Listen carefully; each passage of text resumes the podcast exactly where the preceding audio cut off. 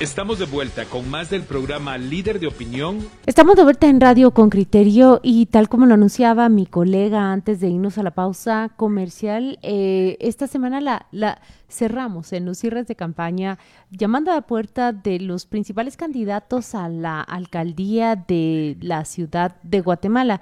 Decimos principales por la relevancia que ha cobrado sus candidaturas tanto en las diferentes encuestas como en las condiciones que han participado.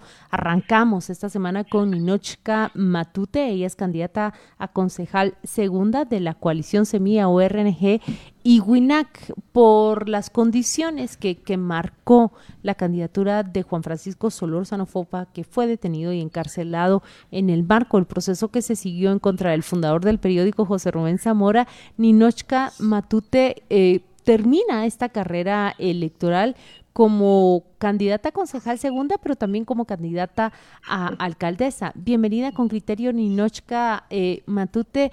Gracias por aceptar esta entrevista.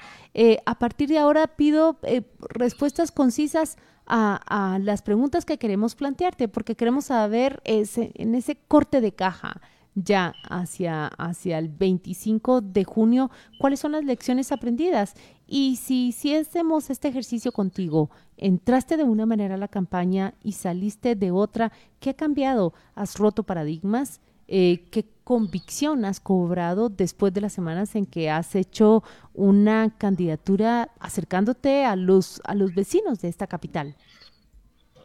Bueno, muy buenos días, de verdad muy emocionada de estar de nuevo con ustedes. Es como cerrar el ciclo porque apenas pocos días después de esa conferencia que efectivamente rompió paradigmas y rompió esquemas, eh, conversamos con ustedes ¿Y qué te puedo decir, Claudia? La verdad, eh, han sido días intensos. Efectivamente, muchas cosas han cambiado en mi vida y lo más lindo que eh, no ha sido solamente en mi vida, creo que ha sido eh, para el país, para particularmente para la ciudad y para los vecinos.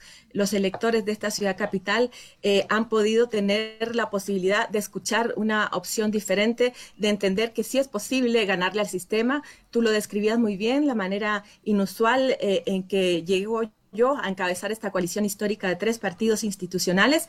Eh, sin duda ha marcado precedente, por lo tanto, han cambiado muchas cosas en muy poco tiempo. Eh, el resumen que te puedo hacer es que todo ha sido eh, tremendamente enriquecedor en lo personal, en lo profesional, pero sobre todo también en el panorama electoral de nuestro país.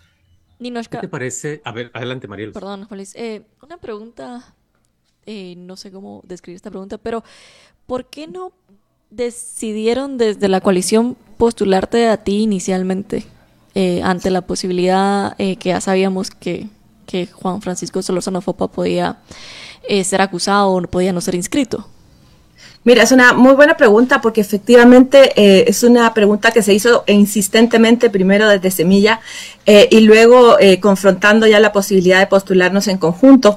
debo decir que esa es una de las enseñanzas, volviendo a la pregunta de Claudia, más grandes para mí, es el, el miedo, el temor desde una perspectiva de una profesional mujer de participar en política. Era un costo complicado, sabía que iba a traer costos complicados, era difícil la decisión y me mantuve un poco ni siquiera en segundo plano, sino en tercer plano. Por otro lado, creo que es muy necesario reconocer que el liderazgo y la trayectoria de Juan Francisco Solórzano Fopa eh, tiene un poder enorme, tanto así que ha hecho la coalición histórica de tres partidos en torno a su figura, pero además, más allá de su figura, ha sido hacia un proyecto común que supimos construir en poco tiempo, eh, generando consensos y participación desde diversos sectores, desde diversos partidos al día de hoy. Entonces, eh, conformamos esa propuesta eh, diversa, pero auténticamente representativa del país que somos. Así que por ahí podría resumirte esa la razón y de manera increíble, en pocos días, en dos meses, eh, me he dado cuenta y ha sido una prueba a mí misma como persona y como profesional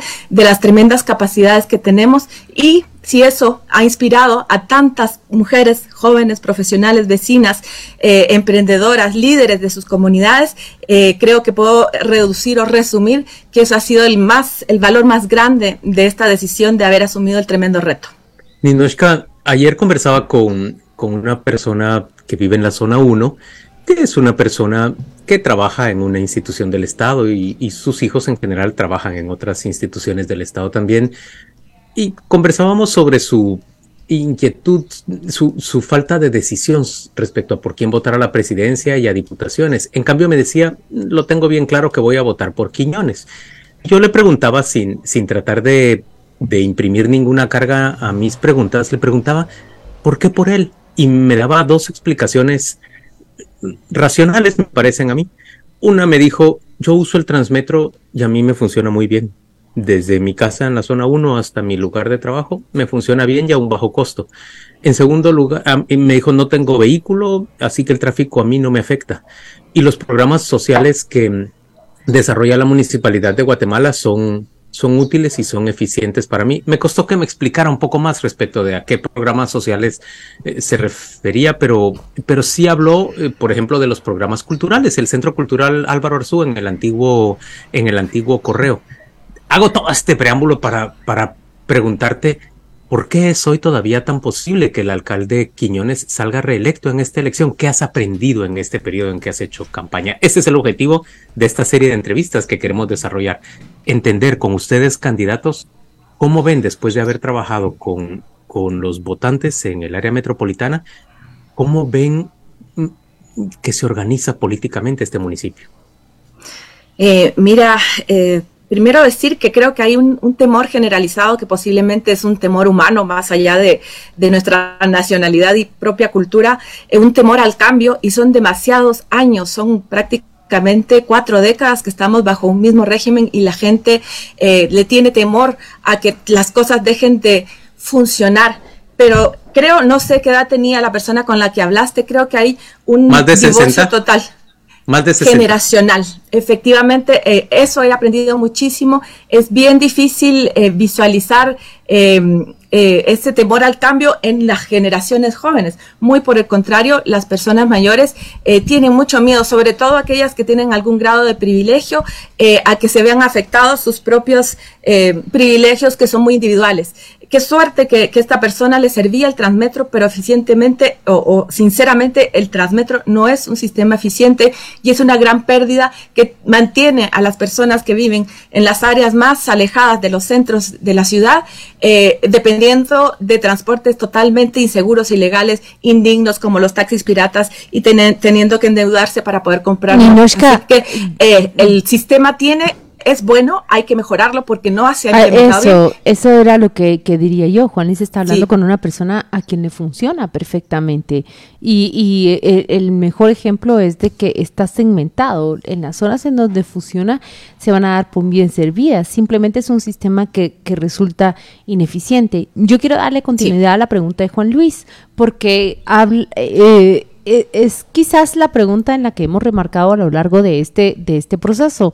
Eh, porque es tan difícil o porque es imposible eh, para la oposición o porque resulta eh, imposible ver que surja otro candidato que pueda de verdad disputarle la alcaldía al partido unionista. Mire, el alcalde Álvaro Arzú falleció y rápidamente hay un sucesor que eh, gana una primera elección. Veremos cómo se, se, se, enfrenta ahora a sus contendientes, pero pareciera que no, no hay gallo, gallo eh, contrario para, para esa disputa, Ninoshka. ¿A qué se debe realmente?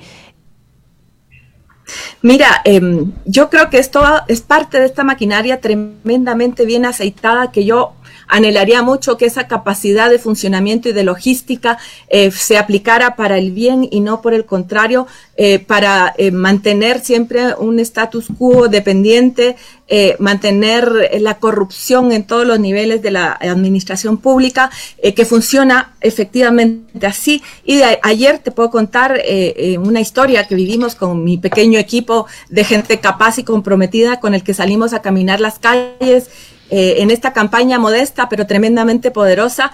Eh, y era indignante ver cómo eh, estábamos nosotros los candidatos auténticos, porque de hecho nos cruzamos con Paul Brier, haciendo calle, conversando con la gente, con recursos que eran más eh, solamente nuestra capacidad eh, de conversar, de comunicarnos, y de repente viene toda una parafernalia oficialista claramente con una cantidad de inversión eh, que no puede más que provenir de los fondos municipales, con por lo menos 10 buses de esos escolares enormes con que se había movilizado a gente de otras comunidades para que llegaran a agrupar en una comunidad ajena de la zona 18 de la colonia La Atlántida, que para nada estaba dispuesta a apoyar a Quiñones, con cohetes, con fanfarrias, con camiones, con todas las banderitas y las playeras de la gente nuevita que seguramente quisieron pasar un domingo bonito porque les iban a dar un paseo y les iban a dar eh, comidita en el transcurso. Entonces, creo que ese nivel eh, de cooptación del poder y de los espacios es notorio y es tremendo. Sin embargo, te das cuenta que cada vez eh, este monstruo de ineficacia, ineficacia e incapacidad técnica, porque la municipalidad de Quiñones lo ha demostrado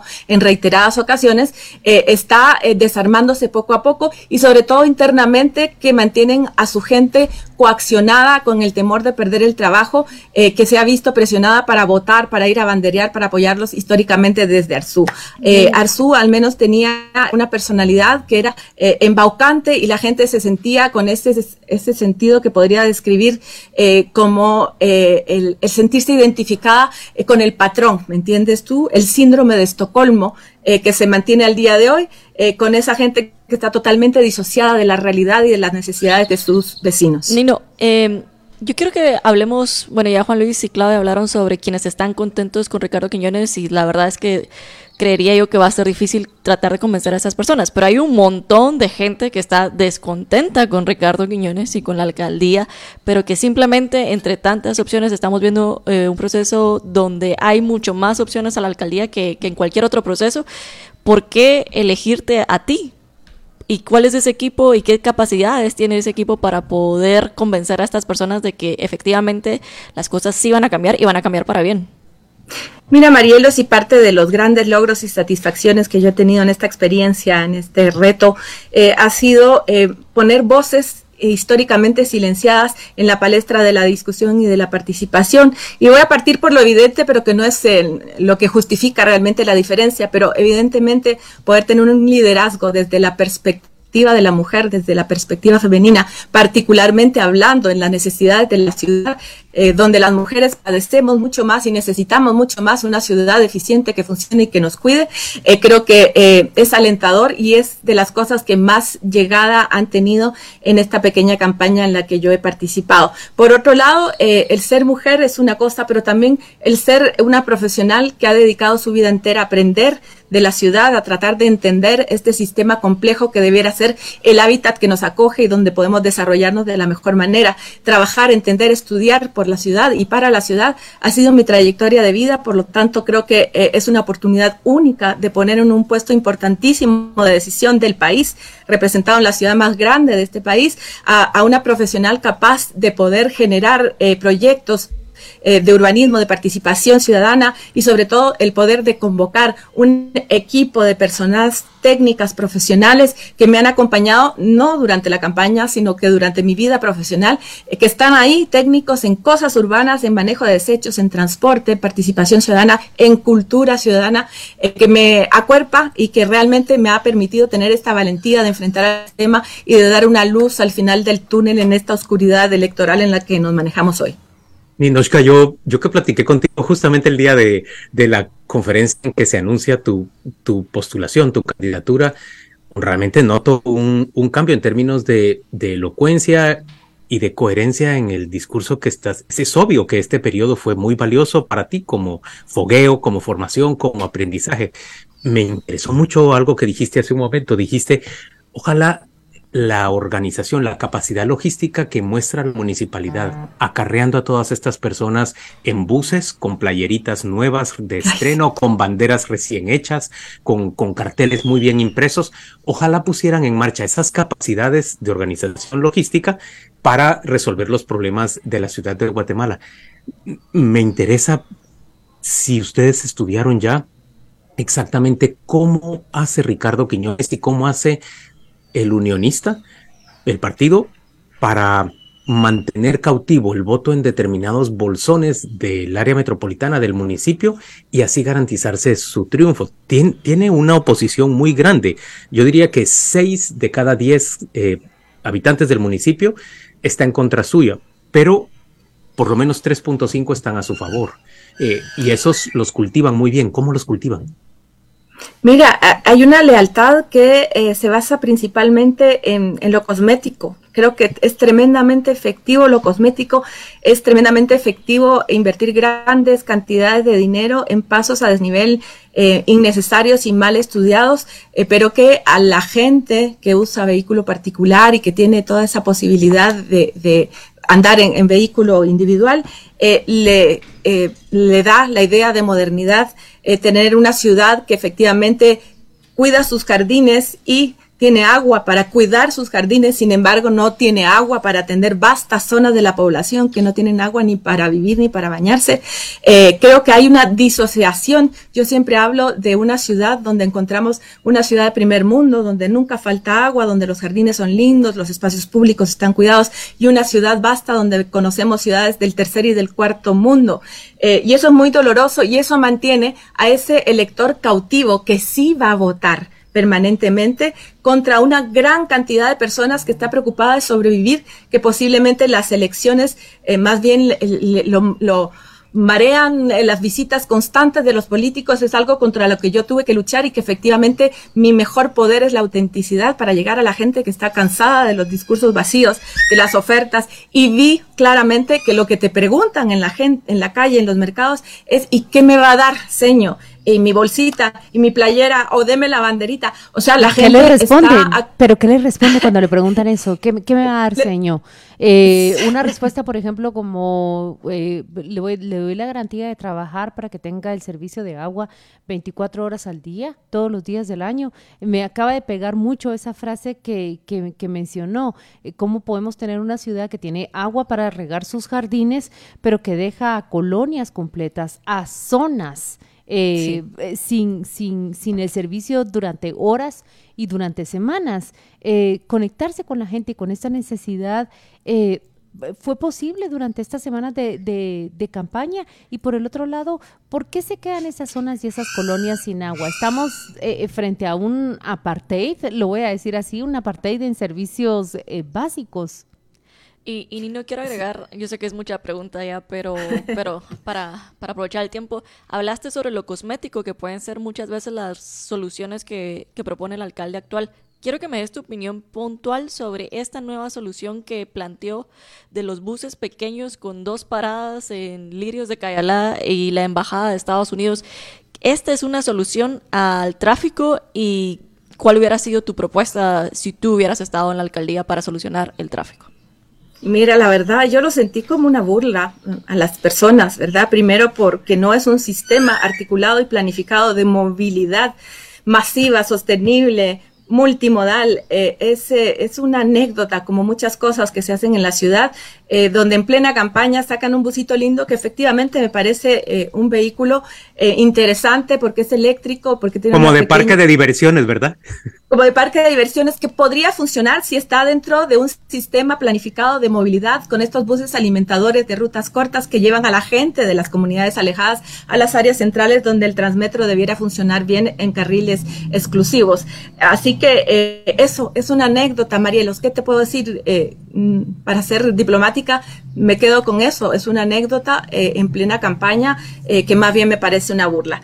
Eh, respecto a la llegada, Claudia, con las personas, yo lo primero que he, aprendido es que tengo que ser más concisa y eso me cuesta mucho, porque además a la gente hay que hablarle claramente con las palabras que, se que, que le lleguen y sin mentira. Eso es lo más difícil, porque yo me puedo mandar un discurso curso político, eh, vendiéndoles sueños e historias y mi propia personalidad y, mis valores no me permiten hacerlo así. Sin embargo, donde sí he logrado encontrar eh, eh, llegada y capacidad para que esta autenticidad, que es el gran valor nuestro, esta, esta, estos principios y valores que nos sustentan, llegue al punto donde debe llegar, que son muchísimos jóvenes líderes comunitarios que están orientando a su comunidad, que están diciéndole a la señora que me pedía la playera eh, qué es lo que realmente le hace falta para mejorar su calidad de vida. Y hay una gran cantidad de jóvenes articulados, capaces, comprometidos que lo están haciendo ya.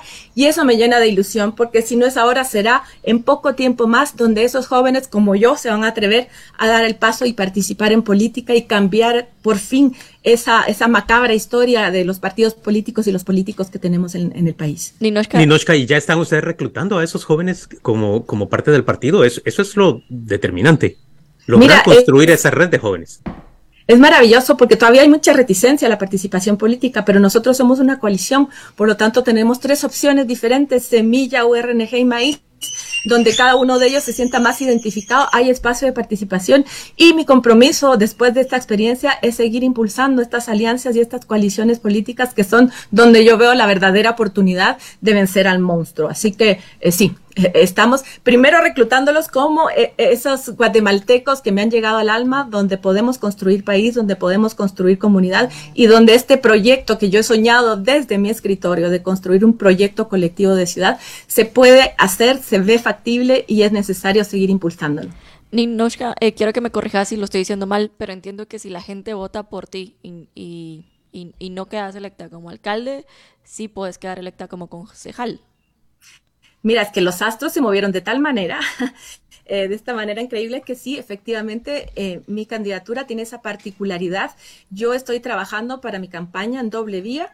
Eh, mi, objetivo original era llegar a remecer y visibilizar ese consejo que ha pasado totalmente desapercibido porque es una planadora de unionistas y creo que votan en conjunto y, la historia y la trayectoria así, así lo indica, eh, que nadie sabe que existe, la gente no sabe que cuando vota por el candidato alcalde está votando por una corporación municipal que está constituida por el Consejo Municipal, que es quien debe manejar y decidir los proyectos municipales y que sin embargo hoy eh, ni siquiera llegan a la municipalidad a reunirse, lo hacen en Zoom eh, después de ya mucho tiempo que la pandemia no lo exige así. Eh, así que sí, si no llego esta vez a la alcaldía, es muy posible que llegue al Consejo a construir ciudad y a generar oposición, fiscalización y representación comunitaria de, las necesidades de la gente.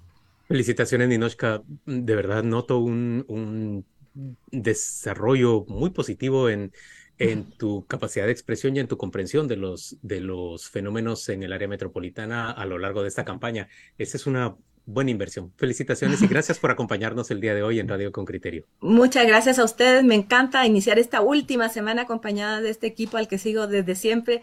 Así que gracias y creo que decididamente se puede. Felicitaciones. hasta luego. Gracias. Chao, chao. Fabulosa 889 está presentando Con Criterio. Ya regresamos.